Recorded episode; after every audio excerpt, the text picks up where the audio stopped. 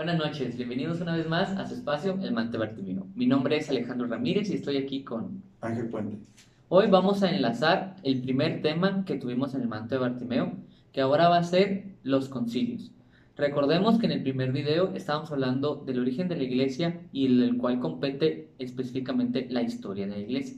Ahora vamos a hablar rápidamente de, mm, de los concilios y de los, primeros, eh, de los primeros años de su desarrollo.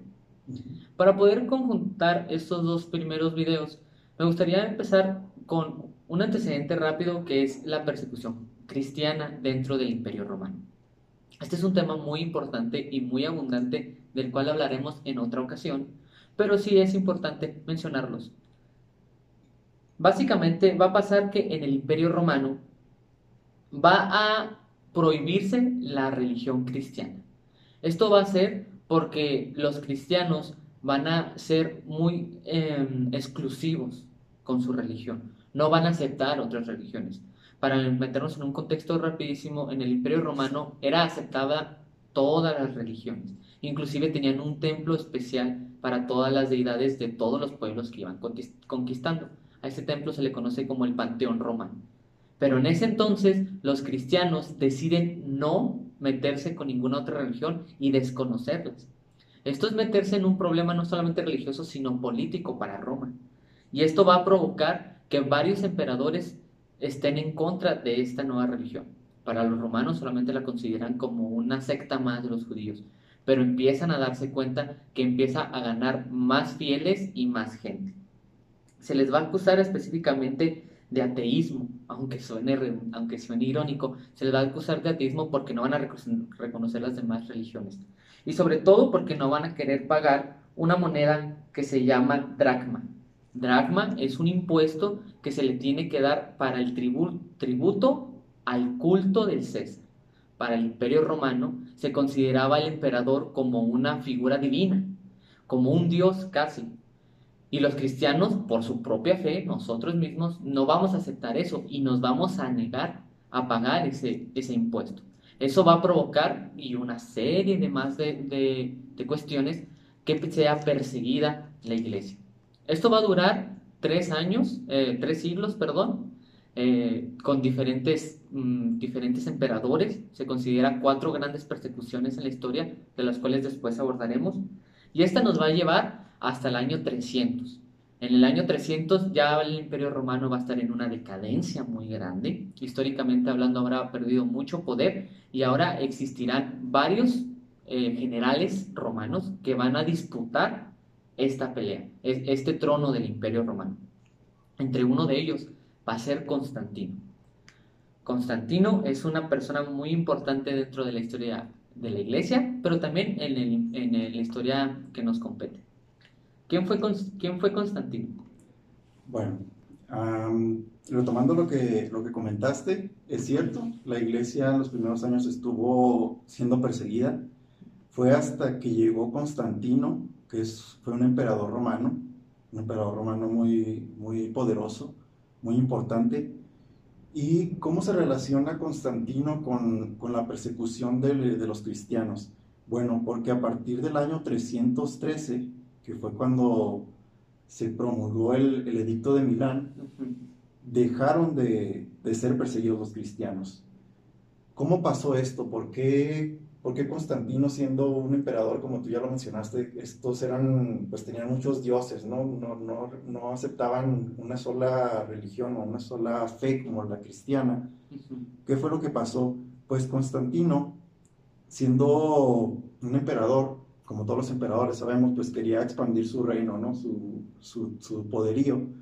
Y llegó un momento en el que se enfrentó con, con otro, otro emperador. Y, y, iban a, a, realizar una batalla. Pero ¿cuál era el problema? Que Constantino tenía, ahora sí que su ejército era menos numeroso que, que el de contrincante. Contrincante tenía ahora sí que todas las armas para, para vencer. Tenía un ejército más numeroso. Y Constantino eh, antes de esta batalla se encuentra en un dilema, como ya mencionaste, tenían tantos dioses que él realmente no sabe a cuál de todos rezarle o pedirle para que pueda ganar esta batalla. ¿Qué es lo que pasa? Que él antes de, esta batalla tiene una visión. Okay. Sí, es, eh, nos cuenta la historia que, que, él tiene una visión en la que ve una cruz seguido con, con, con un símbolo que es el, llamado crismón. Ah, eh, el crismón es, es un símbolo eh, representado por, por, dos letras griegas que significan Cristo, que vienen a, significar Cristo. Em, eh, les voy a enseñar el, el, el, símbolo que es este. Viene siendo dos letras, esta que parece como X, que es la, la, letra G, y esta que parece como una P, que es la letra Rho, son las dos primeras letras griegas del nombre de Cristo. Y este símbolo del crismón era muy utilizado por los primeros cristianos precisamente porque eran perseguidos. Para no ser descubiertos, pues tenían sus, sus, este, sus claves, ¿no? sus símbolos para identificarse entre ellos. Uno de estos era el crismón. Entonces Constantino tiene esta visión del crismón y de la cruz, junto con, con una voz que le dice, por este, por este símbolo, por esta señal vencerás. Okay. Entonces él entiende que, que, usando la cruz de los cristianos, eh, pues va a poder vencer. Entonces, después, al día siguiente, cuando ya tiene esta batalla, él ordena que todas sus tropas, todo su ejército, todas las banderas lleven este símbolo del crismón y de la cruz. ¿Qué es lo que pasa? Pues ya sin entrar en detalles, eh, cómo llegan, llega un momento en el que efectivamente vencen, efectivamente Constantino gana, su ejército gana esta batalla contra todo pronóstico, contra, contra este otro emperador, y a partir de ahí Constantino como en, una forma de agradecimiento hacia, hacia el Dios cristiano, pues él dice, ok, vamos a dejar de perseguir a los cristianos. Él, él, Constantino no era cristiano, no se volvió cristiano después de esto, pero de alguna forma pues tuvo como que cierta simpatía o cierto eh, agrado hacia los cristianos, hacia el Dios cristiano por este gran favor que le, que le concedió. Y a partir de ahí se publica un año después el Edicto de Milán, en el 313, que es el que dice que ya por orden del emperador van a dejar de ser perseguidos los cristianos y, van a, ellos van a poder ahora sí pues, ser libres de profesar su fe, así como cualquier otra religión, otra fe que quieran, ¿no? O sea, ya son libres de, de creer en lo que quieran. Después de esto, em, que ya la iglesia pues ya deja de ser perseguida, llega un, momento en el que pues necesitan de cierta forma organizarse, ¿no? Porque es una iglesia que está... Eh, a pleno desarrollo. Sí, en pleno desarrollo está creciendo apenas, está, está empezando a caminar, entonces se ven en la necesidad de, de reunirse, de empezar a, generar su estructura como iglesia, como tal. Y por lo mismo de la iglesia que está tan desorganizada, por así decirlo, empiezan a, surgir falsos, falsas creencias, empiezan a difundir em, ideas, pensamientos que son contrarios a, la fe. Eh, aparece este, este obispo que se llamó Arrio, que, que vino a, predicar una, una, de sus ideas de, de de que Jesucristo no era Dios. Okay. es el conocido arrianismo. O sea, él con su idea pues jaló a, a, varios obispos más, a varias gente. Como no había nada que, estipulara exactamente qué es lo que creían los cristianos, pues él llega con esta idea de decir que, que Jesucristo era la primera creación de Dios, pero siendo creado, pues no era Dios. Entonces, los padres de la iglesia, los seguidores, pues ahora sí que de los apóstoles, de los doce, sabían que esto era una mentira. Ellos estaban convencidos de que Jesucristo era Dios.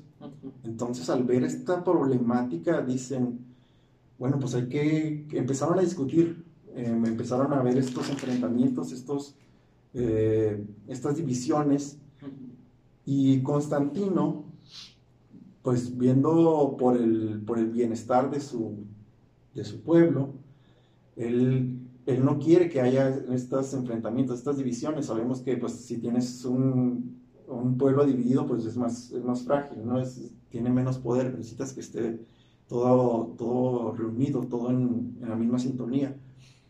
Entonces Constantino se da cuenta de esto y viendo ahora sí que por intereses políticos más que religiosos, porque como ya te comenté, Constantino no era, no era cristiano, em, dice, ok, pues ¿por qué no hacen un, un concilio, una, una, reunión donde se pongan de acuerdo para que ya no haya estos, estos enfrentamientos? Ok, muy bien. Este, a mí me gustaría nomás meterme aquí en un punto importante que aclarar que Arrio no era obispo, más bien era, era sacerdote. Ah, y, perdón, sí. Sí, y él va a empezar a enseñar esta doctrina, como tú dices perfectamente. Sí va a haber obispos quienes lo, quienes lo van a apoyar. Eh, no recuerdo bien el nombre. El primero que lo apoya creo que se llama eh, San Juan de Ocio. No, no recuerdo bien. Pero eh, sí es una figura importante y aclarar que no era obispo porque este, primero que nada, el obispo, al obispo que estaba este, sublevado Arrio, es San Alejandro, este, de, Alejandría, y él sí primero lo va, le, va, le va a calmar, le va a decir, oye, esas ideas que estás enseñando son erróneas, él va a insistir y luego lo van a desterrar. Y luego él va a convencer a 20 obispos más o menos, y luego es cuando Constantino dice, ah, caray, algo raro está pasando. Entonces ya empieza este se podría decir que ahora sí que sería el concilio, ¿no? Ahora sí, abordamos en este tema. Sí, ahora eh, ya empieza a, surgir este primer concilio ecuménico como tal. Ya habíamos hablado en el primer tema del concilio de Jerusalén, que fue de, de, alguna forma el, el, primerito, el primer concilio, pero en el que participaron únicamente pues los apóstoles y Pablo, ¿no? Esto fue en los primeros años de la iglesia. Ahora que ya la iglesia tenía más o menos 300, casi 300 años de que existía, surge este nuevo concilio que viene siendo el, el que se conoce como el primer concilio ecuménico de forma oficial de la iglesia, y, y, para decir, eh, para explicar este concilio, primero tenemos que, que, explicar qué es un concilio. Un concilio, pues, es eh, básicamente cuando se reúnen los miembros de la iglesia, los obispos, el papa, para tratar temas de carácter, pues, doctrinal o de, de algún problema que surja, de alguna de algún este, enfrentamiento o, o, cuestiones de división, como en este caso. Y más que nada es eso, ¿no? Ha, ha habido eh, me parece que 21 concilios ecuménicos en, en, la historia de la iglesia y la iglesia pues misma se ha visto en esta necesidad de, de hacer concilios pues para retomar cuando se está perdiendo, cuando se está dividiendo, tratar de reorganizar y ponerse de acuerdo, ¿no? Ahora, hay mucha confusión porque algunos dicen que fue Constantino, a través de este concilio, el que fundó la Iglesia Católica no sé si lo has escuchado, es una, es una mentira muy, muy difundida. Okay. Yo la he escuchado muchas veces, pero esto es totalmente falso. Como ya explicamos, Constantino, eh, siendo emperador, pues no, no podía o no, le convenía ser propiamente cristiano, adoptar la, la religión cristiana, porque como emperador, pues él tenía mucho poder, mucha riqueza, mucho estatus entonces, al hacerse cristiano, él tendría que, que ser más humilde, tendría que eh, este, someterse al, al, al, poder de Dios y no renunciar a ese poder, ¿no? Porque los, los emperadores eran casi tratados como dioses. Sí. Entonces iban a, sí, como, como comentaste, entonces si él se hacía cristiano, pues iba a perder ese poder, ¿no? Ya no iba a poder, eh, ya no iban a, a, poder seguir manteniéndolo, tratándolo como un dios. Okay. Si quieres, para, para intervenir tantito y explicarle rápido a la audiencia el pensamiento romano en ese entonces, desde la persecución hasta Constantino, este, Roma tiene un pensamiento en que para que el imperio funcione tiene que tener una sola lengua, una sola fe y un solo, y, un solo imperio. Este, entonces es por eso que Constantino no le conviene, porque negar, este, ahora sí que volver la única religión, la cristiana, pues sería muy descabellado en ese entonces y luego pues un este y aparte cuando nosotros nos referimos a que Constantino no es católico este nos referimos a que no es bautizado. Constantino se va a bautizar hasta el hecho de su muerte. Constantino va a conocer la religión cristiana por gracias a su hermana. Este que es una su hermana es una pieza muy importante en este tema ya que ella va a ser este, guiada por padres espirituales con tendencias arriánicas, entonces es por eso que, que, nace el concilio, por eso Constantino les da la oportunidad de, de este concilio. Pero cuando decimos que Constantino no, no, es cristiano propiamente como emperador, es por eso, por esa simple razón, porque no está bautizado. Sí se va a bautizar, pero hasta el hecho de su muerte. Exacto. Y entonces, como te comentaba, eh, Constantino eh, facilita o de, cierta forma promueve este concilio, pero no, no viéndolo desde un punto de vista eh, cristiano, sino porque a él le conviene políticamente que, que no haya estas divisiones. Entonces, realmente su, su, su misión, su meta no es eh, crear una iglesia, crear una religión, ¿no? O sea, eso es absurdo. Él realmente lo que quiere es que deje de haber esta, esta división y por eso él, él pone todos los medios para que se lleve a cabo este concilio.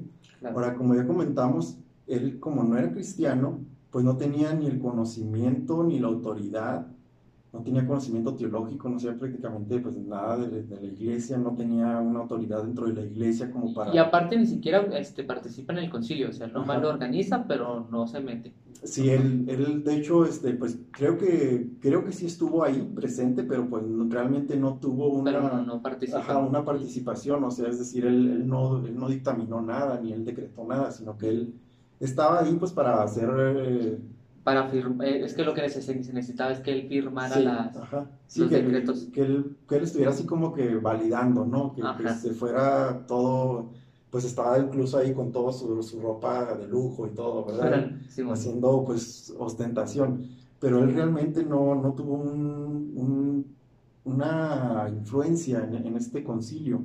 Realmente pues fue el, el Papa y los obispos los que dijeron, bueno, en este concilio vamos a, a, condenar a todos estos arrianos, todos estos que están diciendo que una, una falsedad sobre la fe que, que, es Jesucristo. Jesucristo es verdadero Dios, verdadero hombre. Y entonces hacen, eh, se ven en la necesidad de hacer un credo. Ok. Para, si quieres, para antes de platicar del credo, me gustaría abordar así rapidísimo de, de la de la problemática del concilio. Este, como ya dijimos, Arriano va a tener esta enseñanza de fe en donde dice que Dios, mm, eh, que Jesús no es Dios, es un ser divino, más no significa que sea Dios. Eh, el término latino es pantocrato, o sea, eh, este, él puede crear, él, él es la primera, el, los, nosotros los católicos creemos que Jesús es un pantocrator que es el creador de todo. Y él no, él solamente dice que es, una, e, es un ser que alcanza una divinidad por, por envío, pero no es Dios. Este es un gran, gran problema porque, para empezar, esto se le llama herejía. Y una herejía, a diferencia de otras fallas este, eclesiales, lo que hace la herejía es que es mitad verdad y mitad mentira y la herejía solamente la pueden este, ejercer los, los, que son, los que somos católicos. Solamente podemos decir los católicos una herejía. Los que están fuera de la iglesia no cometen herejía.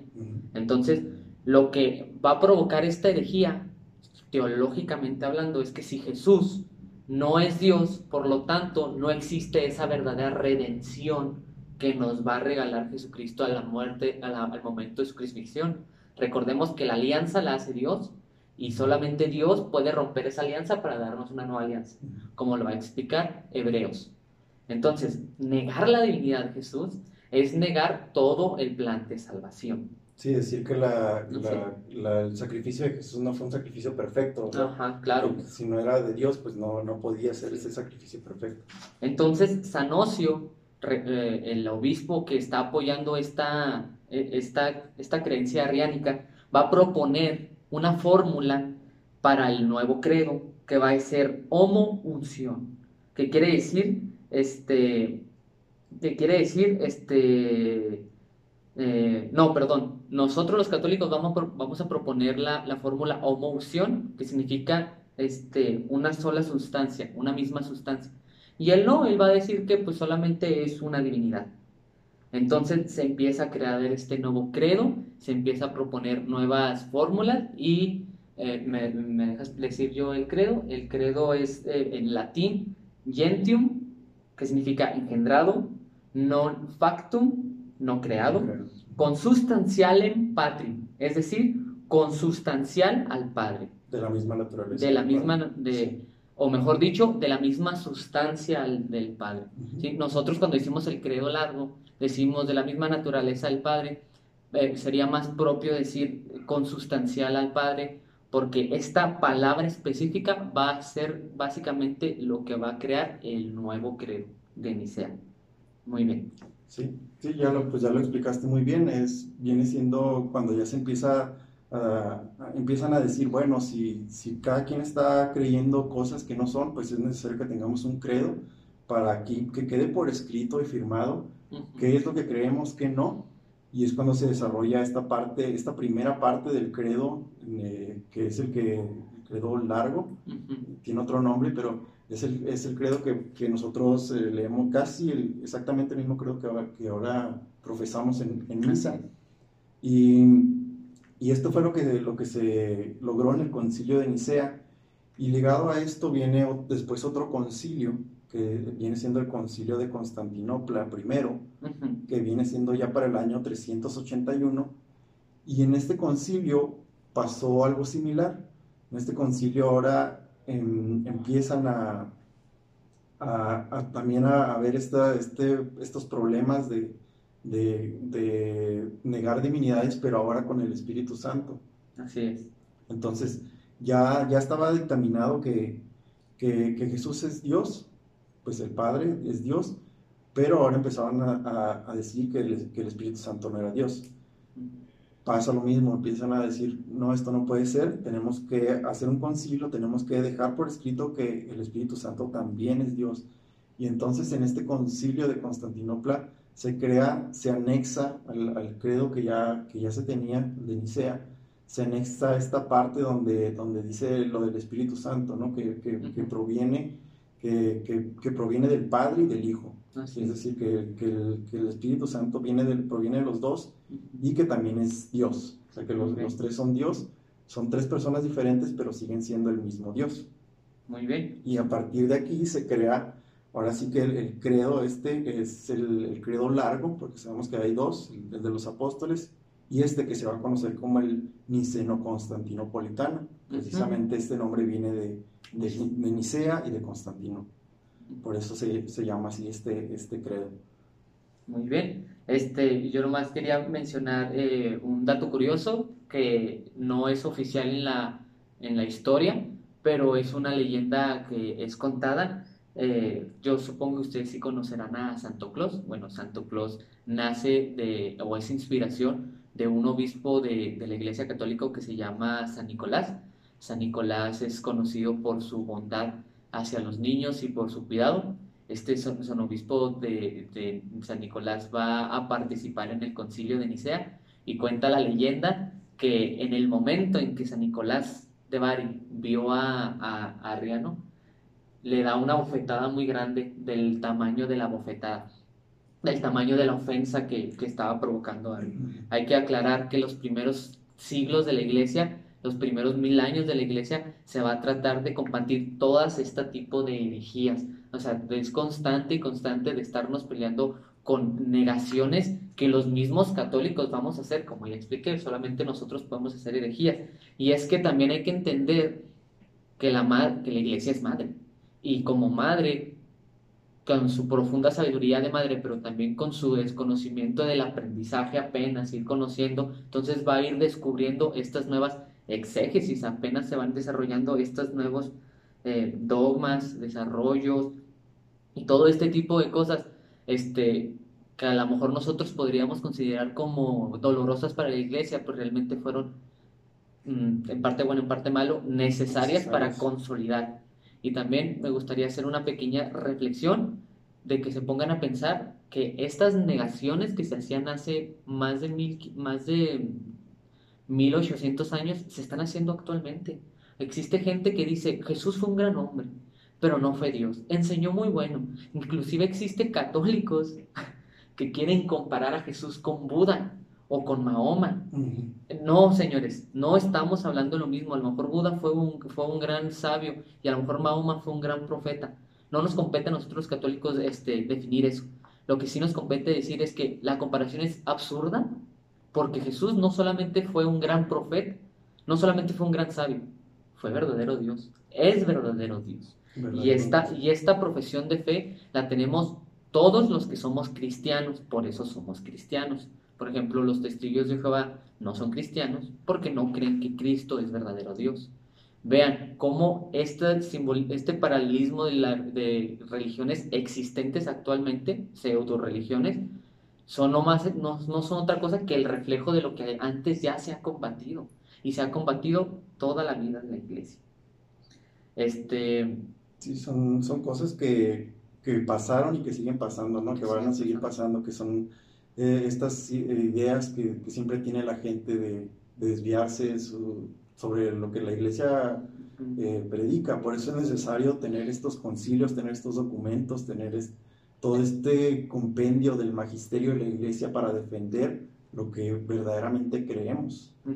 ¿Sí? Así es. Bueno, continuando con estos, estos concilios, enseguida vienen, vienen otros dos concilios que van de la mano, que son el concilio de Hipona y el concilio de Cartago, que estos vienen eh, en el año 393 y 397.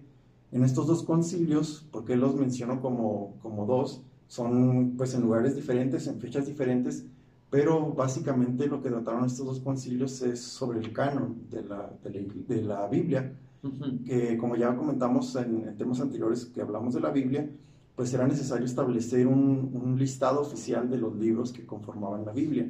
En estos dos concilios en los que participó San Agustín, se definió el canon. En el primero, en el de Hipona, se, se, se enlistó, se propuso esta, esta lista de, de libros oficiales y en el siguiente de Cartago se, se hizo oficial, se confirmó esta lista de, de, libros inspirados.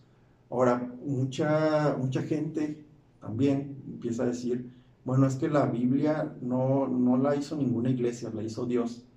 Y esto se me hace también medio absurdo, ¿no? Porque es, pues en parte tienes razón, ¿no? Pues sí, Dios estuvo ahí presente, pero era necesario la intervención del hombre. O sea, es decir, Dios no bajó y recopiló los libros y les dijo a los hombres, tomen, aquí está. O sea, no, no fue Dios, fue la iglesia propiamente. Es, es, es, una mentira decir que no, no la conformó la iglesia, pero pues es porque no, a algunas personas les cuesta aceptar que la iglesia católica, que era la única iglesia que existía en ese momento, era, es, es la que se encargó, fue la que se encargó de, de recopilar estos libros.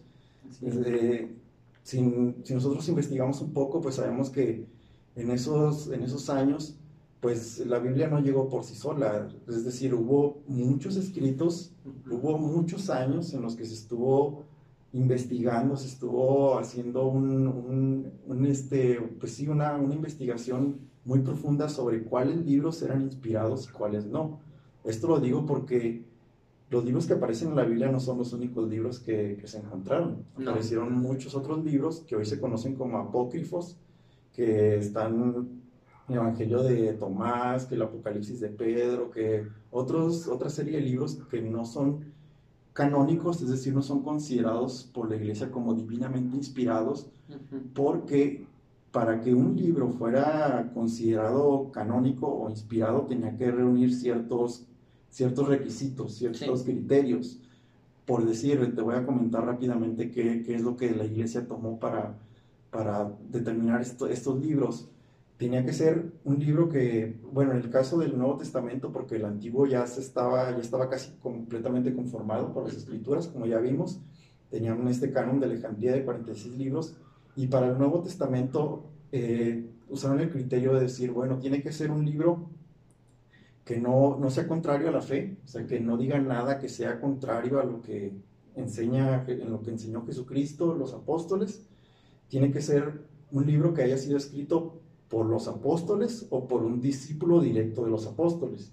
Tenemos, por ejemplo, muchas cartas de Pablo, tenemos el, el, Evangelio y, los hechos de Lucas, que no fueron de los doce, pero fueron discípulos directos de los apóstoles. Entonces por eso son considerados como, como Sagrada Escritura.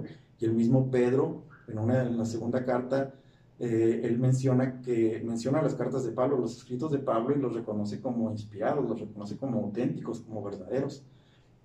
Entonces este fue el, criterio que usó la iglesia para determinar que estos libros fueran, fueran inspirados, que fueran auténticos, porque muchos libros eh, pues eran firmados diciendo que eran de tal persona y realmente cuando se hace una investigación se dan cuenta de que son falsos, empiezan a, a contar cosas que son pues muy este, fuera del contexto, que, que, eran contrarios, que no había coherencia. Entonces, una vez que, que bueno, no, no sé si sabías también que en, el Nuevo Testamento también hubo unos libros que fueron deuterocanónicos, por así decirlo. hubo siete, libros que también estaban en duda de si eran inspirados o no. Sí, pues el Apocalipsis de Pedro fue uno de los más inclusive estudiados, aceptados por, por Asia Menor y, y, tuvo que ser desechado porque inclusive aún después de este concilio las iglesias lo seguían leyendo, porque no, no es como que mágicamente vamos a creer que nomás por estos estatutos se, van a desaparecer los libros. O sea, también es un seguimiento pastoral que debe de hacer la iglesia, que siempre ha hecho, ¿verdad? Este, pero es, es, no, no podemos decir, estos libros se los vamos a dar a tal persona para que los distribuya. No, no.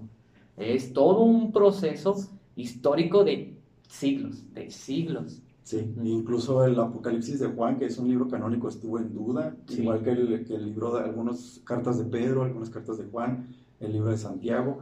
Fueron libros que estuvieron puestos en duda, pero que al final, pues después de hacer toda esta investigación, eh, se, se, determinó que, que, son canónicos. Ya para cerrar este, este tema de los concilios, pues ya vimos que son eh, muy necesarios en la iglesia. Probablemente en algunos años podamos ver algún otro concilio pero son, es, es importante conocer nosotros como, como, católicos, como cristianos, que, que, la iglesia pues ha tenido sus fallas, ha, ha tenido su necesidad de reorganizarse, de, de, reafirmar el camino, pero que realmente es, estamos convencidos de que somos la iglesia de Cristo y Cristo mismo dijo que iba a estar con nosotros todos los días hasta el fin del mundo, por lo tanto pues vamos a estar seguros de que todo lo que se está tratando en la iglesia es bueno, es de Dios. Muy bien pues me parece muy bien. Este, por nuestra parte sería todo. Muchas gracias por sintonizarnos y recuerden que estamos abiertos a sus comentarios.